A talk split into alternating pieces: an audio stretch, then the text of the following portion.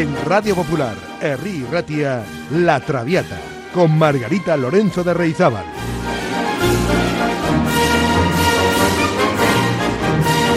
Pasión por la lírica.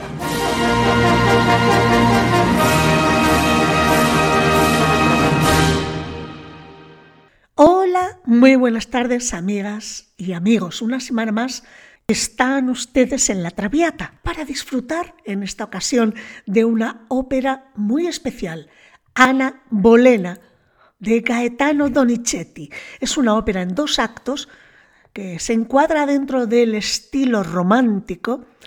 Se compuso en 1830 y se estrenó en Milán. En España se estrenó dos años más tarde, en el Teatro de la Cruz en Madrid, en 1832. El idioma es, por supuesto, italiano. Ana Bolena pertenece a una etapa donde los elementos románticos priman de manera muy evidente. Donizetti, cada vez más alejado de la ópera bufa, se adentra en un tema de ambientación medieval muy al gusto del romanticismo. Tema medieval el de Enrique VIII, ya que en el siglo XIX se consideraba que el medievo alcanzaba el siglo XVII, mucho más en Inglaterra, en donde el gótico, como estilo principal, se mantuvo hasta esas fechas. Las escenas de la trama ahondan en la idea romántica, junto con los sentimientos que se acercan a la locura de la protagonista. Una vez más, tenemos una escena de la locura, como la semana pasada, y una ambientación escénica muy próxima a lo gótico. Enrique VIII, casado con Ana Bolena, su segunda esposa, está ya cansado de ella y ha encontrado un nuevo amor, la dama de la reina Giovanna Juana Seymour. Pero esta rehúsa ser su amante si antes no hay una relación matrimonial de por medio. Por este motivo, el rey decide traer a la corte a Lord Percy, antiguo enamorado de la reina, con el fin de poder provocar una situación embarazosa por la que poder acusar a la reina de infidelidad. El plan se lleva a cabo y la reina entre otros, es condenada a morir por traición. No crean que les he hecho spoiler, porque todo el mundo sabe que Ana Bolena murió decapitada, como casi todas las mujeres de este hombre, de este rey Enrique VIII. Pues de Donizetti, del compositor, podemos decir que a comienzos de los años 30, cuando estaba enfrascado en la escritura de Ana Bolena, pues ya es un compositor famoso con grandes obras de éxito, con obras de mucha mayor envergadura que las del principio, donde cada vez más se imbuye dentro del sentimiento romántico musical, dejando siempre una puerta abierta a la tradición belcantista italiana. Ejemplo de obras de este periodo serían María Estuarda o Lucia di Lammermoor, que escuchamos la semana pasada. A partir de 1840, el artista se establecerá en París y compondrá sus últimas obras, muchas de las cuales han conseguido seguir siendo representadas a pesar del transcurso de los años. Y algunos ejemplos significativos de Donizetti de esta época son La Favorita, Don Pasquale o bien María Rohan.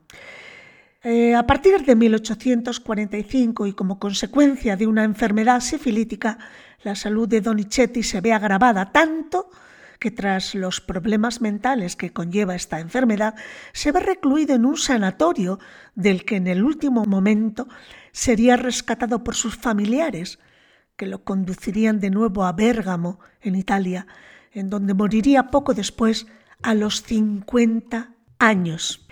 Tras su muerte, sus obras fueron cayendo en el olvido. Además, empezaba a estar de moda Verdi. No obstante, en la década de los años 60 del siglo pasado, del siglo XX, y de la mano de María Callas y de la Fundación Donizetti Society de Londres, sacan a la luz algunas de las obras olvidadas. Y en este momento, y gracias a María Callas, las óperas de Donizetti volvieron a los escenarios internacionales. Pues vamos ahora con los personajes de la ópera Anna Bolena. Por supuesto, el personaje central es Ana Bolena, reina de Inglaterra. Es una tesitura para soprano con tintes dramáticos, pero también su abundante de coloratura y agilidades en tesituras agudas.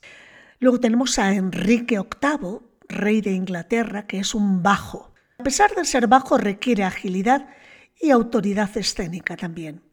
Luego tenemos a Giovanna Seymour, Juana Seymour, dama de la corte, que es mecho soprano de coloratura.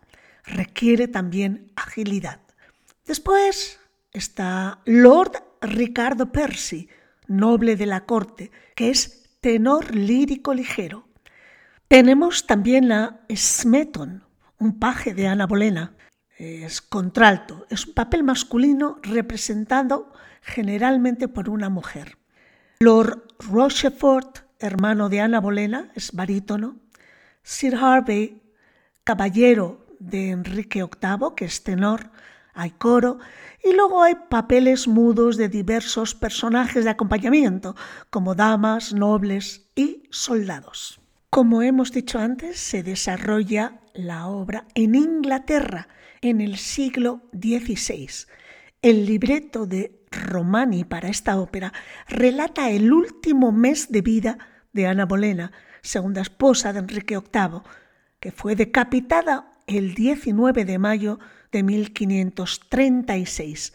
Romani, el libretista, se aparta un poco del rigor histórico para dotar de un halo romántico a los personajes de Ana Bolena y su antiguo enamorado Ricardo Percy, en contraposición con la brutalidad y egoísmo de Enrique VIII y la postura de ambigüedad moral de Juana Seymour. Esta dama de Ana Bolena, que sería la siguiente esposa de Enrique VIII, es una mujer ambiciosa que utiliza sus armas femeninas para conquistar al voluble e interesado Enrique y ocupar el trono de Ana, aunque a la vez ya verán, siente remordimientos por su traición a la reina, intentando que sea repudiada por Enrique, pero de la manera menos traumática posible. Una particularidad especial de esta ópera es que el personaje de Ana Bolena es de una extraordinaria dificultad y requiere una soprano dramática de agilidad con un gran dominio del registro grave también, un centro ancho y una poderosa franja aguda, porque tiene que llegar a cantar hasta el re sobreagudo, el re 5. O sea, un poco más arriba, un tono más arriba que el do de pecho. Por tanto, la vocalidad de Ana Bolena tiene que ser auténticamente brillante. Bueno, pues vamos a comenzar, si ustedes están preparadas y preparados, con el acto primero. Estamos en los aposentos de la reina en el castillo de Windsor los cortesanos departen sobre la tristeza que parece afligir a la reina, a Ana Bolena. Llega en ese momento Ana, seguida de su corte, comentando que las personas que la rodean no parecen muy alegres, pues incluso Juana, dama de honor preferida, habitualmente alegre, tiene un aspecto sombrío. Juana, de hecho, recibe a la reina con cierto nerviosismo, está temerosa de que sospeche de su relación con Enrique VIII y presa de los remordimientos, pues ella es la causante de las desdichas de su señora. Escuchemos a Ana Bolena en el primer acto escena primera.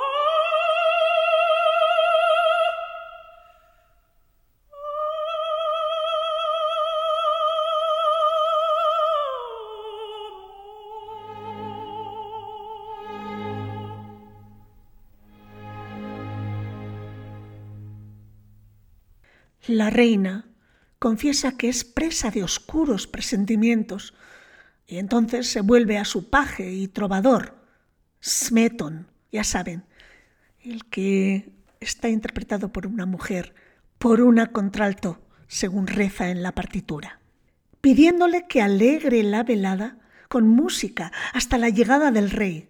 Smeton obedece, toma su laúd y los sentimientos que expresa este paje en su canción dejan aún más pensativa a la soberana. Vamos a escuchar esta reflexión cantada de Ana Bolena en la voz de Joan Sutherland, que está increíble en este papel.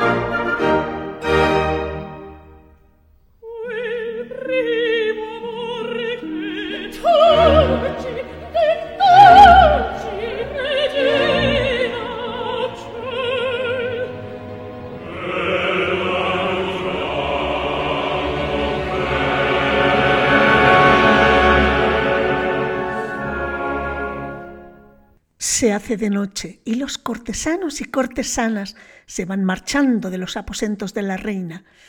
Según se van marchando, yendo, Ana advierte a Juana Seymour, su dama predilecta, que nunca se deje seducir por la idea de llevar una corona, Un breve conjunto final en que ni Juana ni Smeton pueden expresarse con franqueza por razones obvias.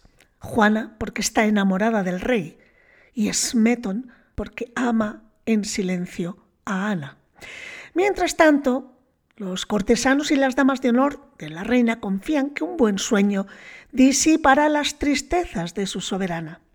Cuando se marchan todos, Juana es sorprendida por Enrique VIII.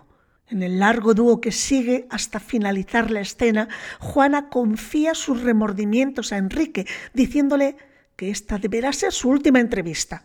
Él se muestra de acuerdo, pero porque de ahora en adelante, hastiado de sus encuentros secretos con ella, pretende hacer pública la relación. De algún modo Enrique se da cuenta que Juana también antepone sus ambiciones reales a su amor, como ya lo hiciera Ana previamente, pero Juana niega esto confesándole su profundo y sincero amor. Sollozando, Juana está a punto de retirarse cuando el rey la detiene diciéndole que se casará con ella sin tardar. ¿Y Ana? pregunta ella. El rey dice que este asunto queda de su cuenta. Pero, pero ¿de qué manera pretende solucionarlo? A esto el rey no replica nada y Juana le pide que no emplee procedimientos violentos.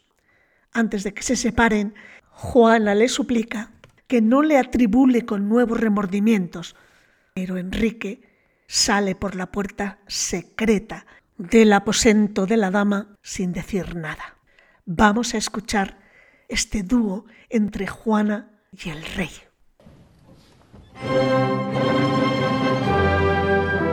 Oh, mi lasci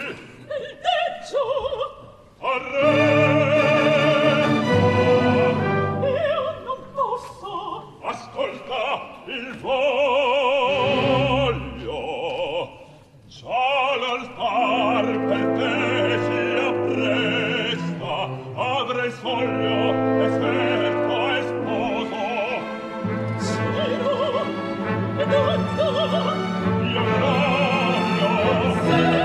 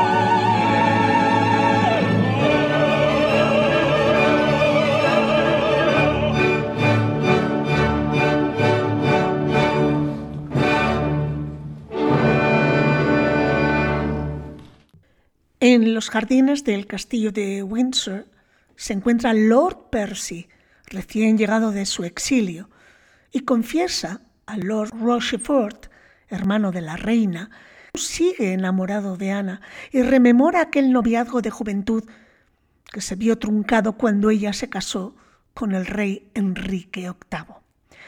Percy le asegura a Lord Rochefort que regresó por decisión del propio rey y pregunta por Ana, a quien pretendió en su día. Rochefort admite que Ana no ha encontrado en el trono la felicidad esperada, puesto que el rey ya no la ama, y pide a Percy que se comporte con cautela, pues cualquier frase o acto puede comprometerle. Pero Percy alega que nada tiene que temer, ya que si Ana no le pertenece, la vida le importa muy poco.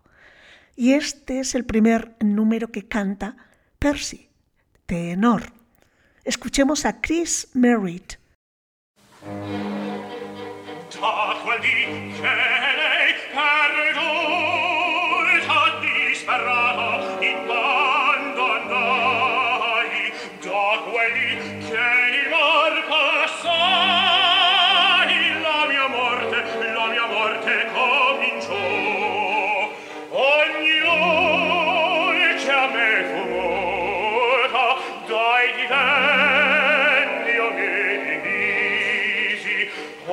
carro oh Dio ma sisi la mia tomba mi sembra ogni terra oh Dio ma sisi la mia tomba. Mi sembra ogni terra oh Dio ma sisi la mia tomba.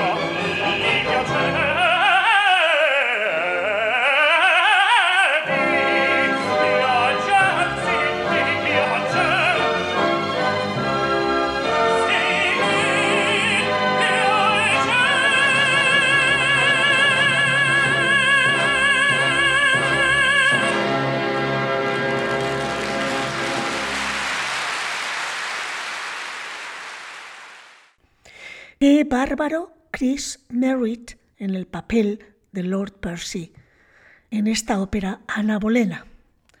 Magnífico. Bueno, pues va a dar comienzo la cacería.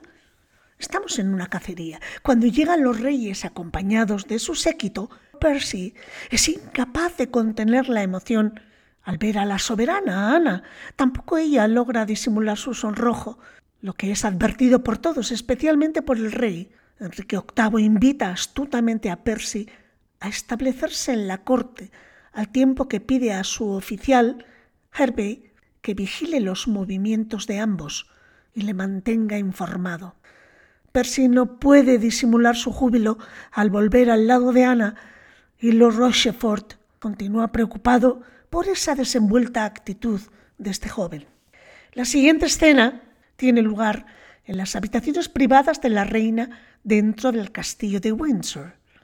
Smeton, profundamente enamorado de la reina, se introduce en los aposentos de Ana para devolver un medallón con el retrato de la soberana que había sustraído para arreglárselo por sorpresa. Al oír que llega alguien se esconde sin que le dé tiempo a poner la joya en su sitio. Percy, gracias a la mediación de Rochefort, mantiene justo en ese momento un breve encuentro con Ana en el que le declara su amor incondicional. No crean, la reina reacciona con firmeza, pidiéndole que se marche al extranjero y que nunca más vuelvan a verse. Todo esto está teniendo lugar mientras Smeton está escondido detrás de la cortina de los aposentos y es testigo de todo. Entonces Percy desenvaina la espada dispuesta a suicidarse, pero esto obliga a Smeton a salir de su escondite para impedírselo. Los dos hombres se enzarzan tontamente, provocando cierto alboroto, y la reina se desmaya. El rey justo irrumpe en ese momento, qué oportuno, y se encuentra una situación propicia con la que acusar a Ana de infidelidad. Para colmo, a Smeton se le cae el retrato de la reina, que Enrique VIII recoge y muestra a Ana cuando vuelve en sí, acusándola de traición. Pese a los ruegos y explicaciones de ella, el rey ordena el ingreso en celdas separadas de todos, de Ana, de Percy, de Smeton y de Rochefort, para ser juzgados. He aquí el concertato final de este primer acto.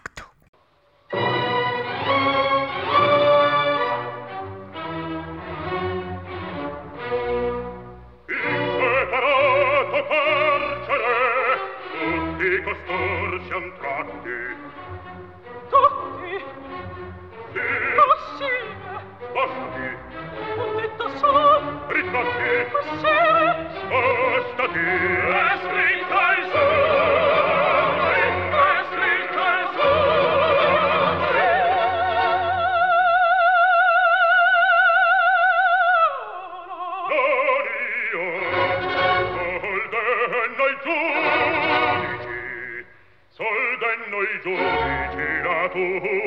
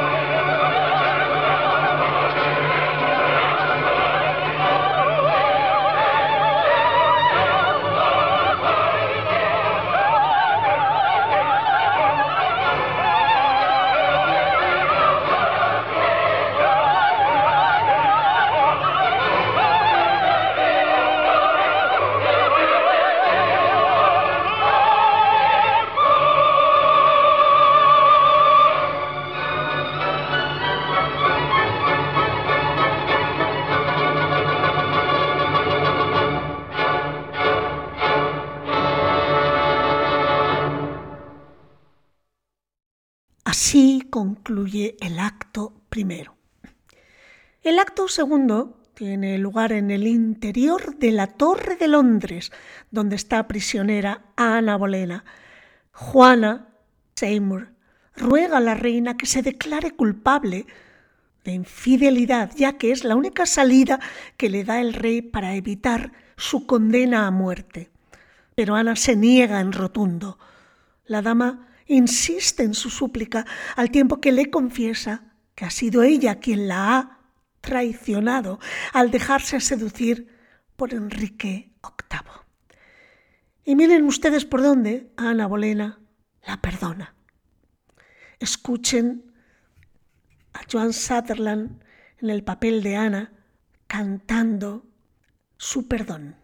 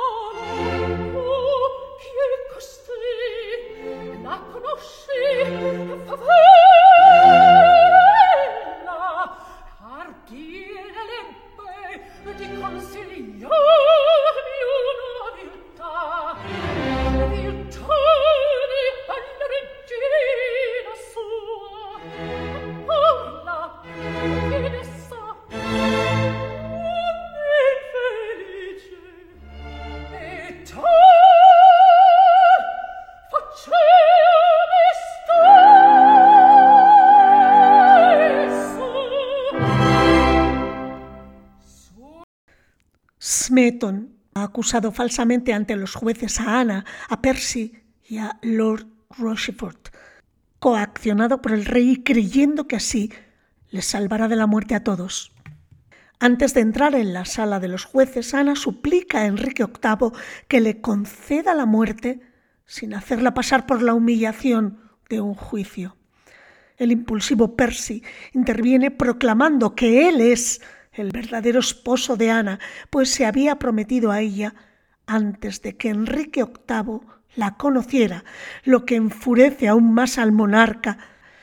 A solas con Enrique VIII, Juana desbordada por los remordimientos y consciente de que su ambición ha ido demasiado lejos, le suplica que no condene a Ana, pero el rey no da marcha atrás y los jueces sentencian pena de muerte para todos los procesados. Escuchemos este dúo entre Enrique VIII y Juana Seymour.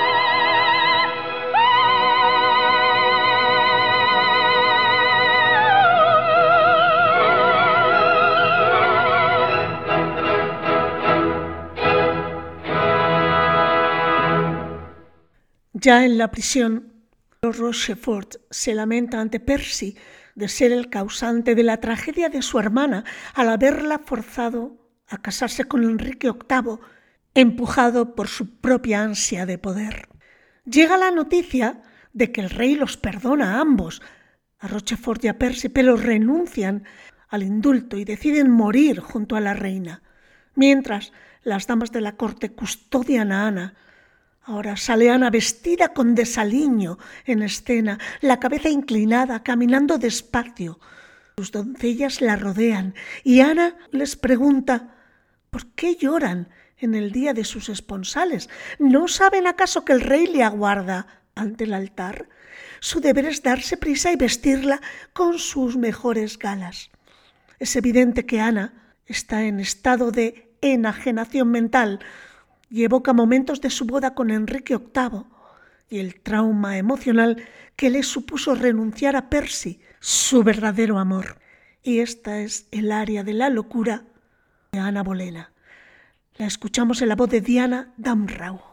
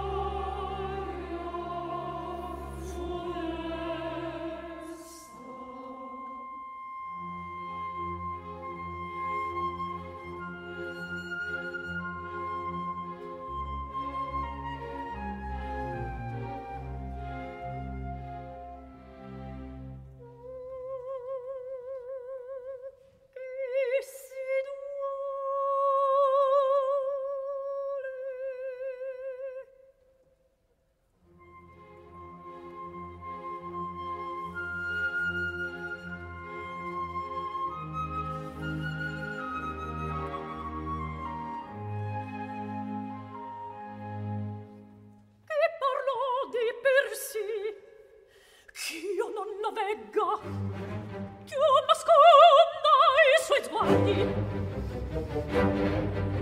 Vivono i miei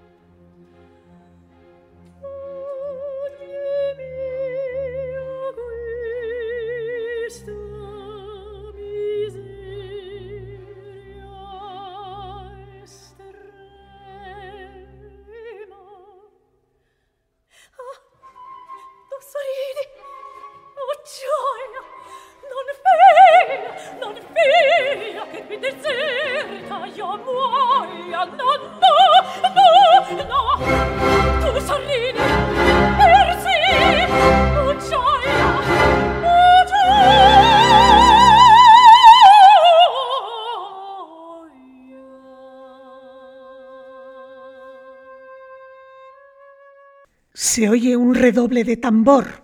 Llega Hervey a la cabeza de un pelotón. Llegan para llevarse a Percy, Rochefort y Smeton al patíbulo. Ana recobra momentáneamente la lucidez y reprocha al cielo que se la devuelva justo en ese momento. Delirando nuevamente, se dirige Smeton afectuosamente preguntándole por qué no toca el laúd.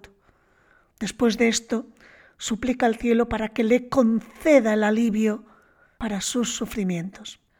A esto añade que no quiere ir a la tumba con los labios mancillados por la maldición y por tanto perdona a la pareja culpable, a Enrique VIII y a Juana Seymour, esperando que el cielo se lo tendrá en cuenta. Finalizado esto, cae desmayada. Escuchamos a continuación esta última aria de Ana Bolena en la voz de Edita Gruberova.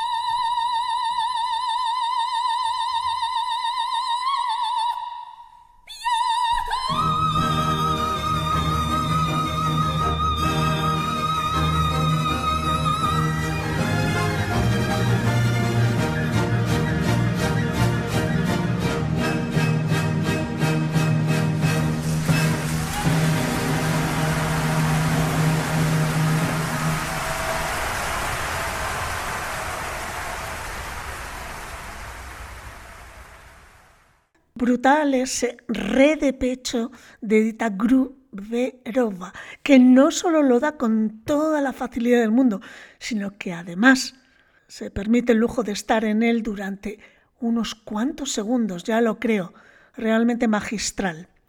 Bueno, pues cuando Smeton, Percy y Rochefort son conducidos al patíbulo, se vuelven un instante para señalar el cuerpo inerte de Ana Bolena diciendo, la primera víctima ya ha sido inmolada. Y aquí se acaba esta ópera. Bueno, pues espero que hayan disfrutado hoy y recuerden que tendrán la oportunidad de verla en Bilbao los días 19, 22, 25 y 28 de noviembre. Lo fundamental lo hemos podido repasar hoy en la Traviata, pero créanme que con la escenografía, la orquesta en directo y el ambiente que se genera, siempre es recomendable acudir a la ópera para vivirla en primera persona. Lamentablemente tengo que decirles que no he podido conseguir las invitaciones que solicité a Abao para sortear entre ustedes. Espero que haya otra ocasión para ello. Les aseguro que he sido muy pesada para conseguirlas, pero las políticas de invitaciones siguen unos canales pactados y unidos directamente a la publicidad. Bueno, ¿y la semana próxima qué? Pues les va a encantar porque hablaremos de la ópera en el Pocho haremos un poco de historia de cómo nace la tradición operística en Bilbao, las voces que nos han visitado y muchas curiosidades que seguro que la mayoría de ustedes no conocen del Bilbao más cosmopolita y menos provinciano. Pues nada más, sean felices, cuídense mucho porque paso lista la próxima semana. Ahora amigos y amigas.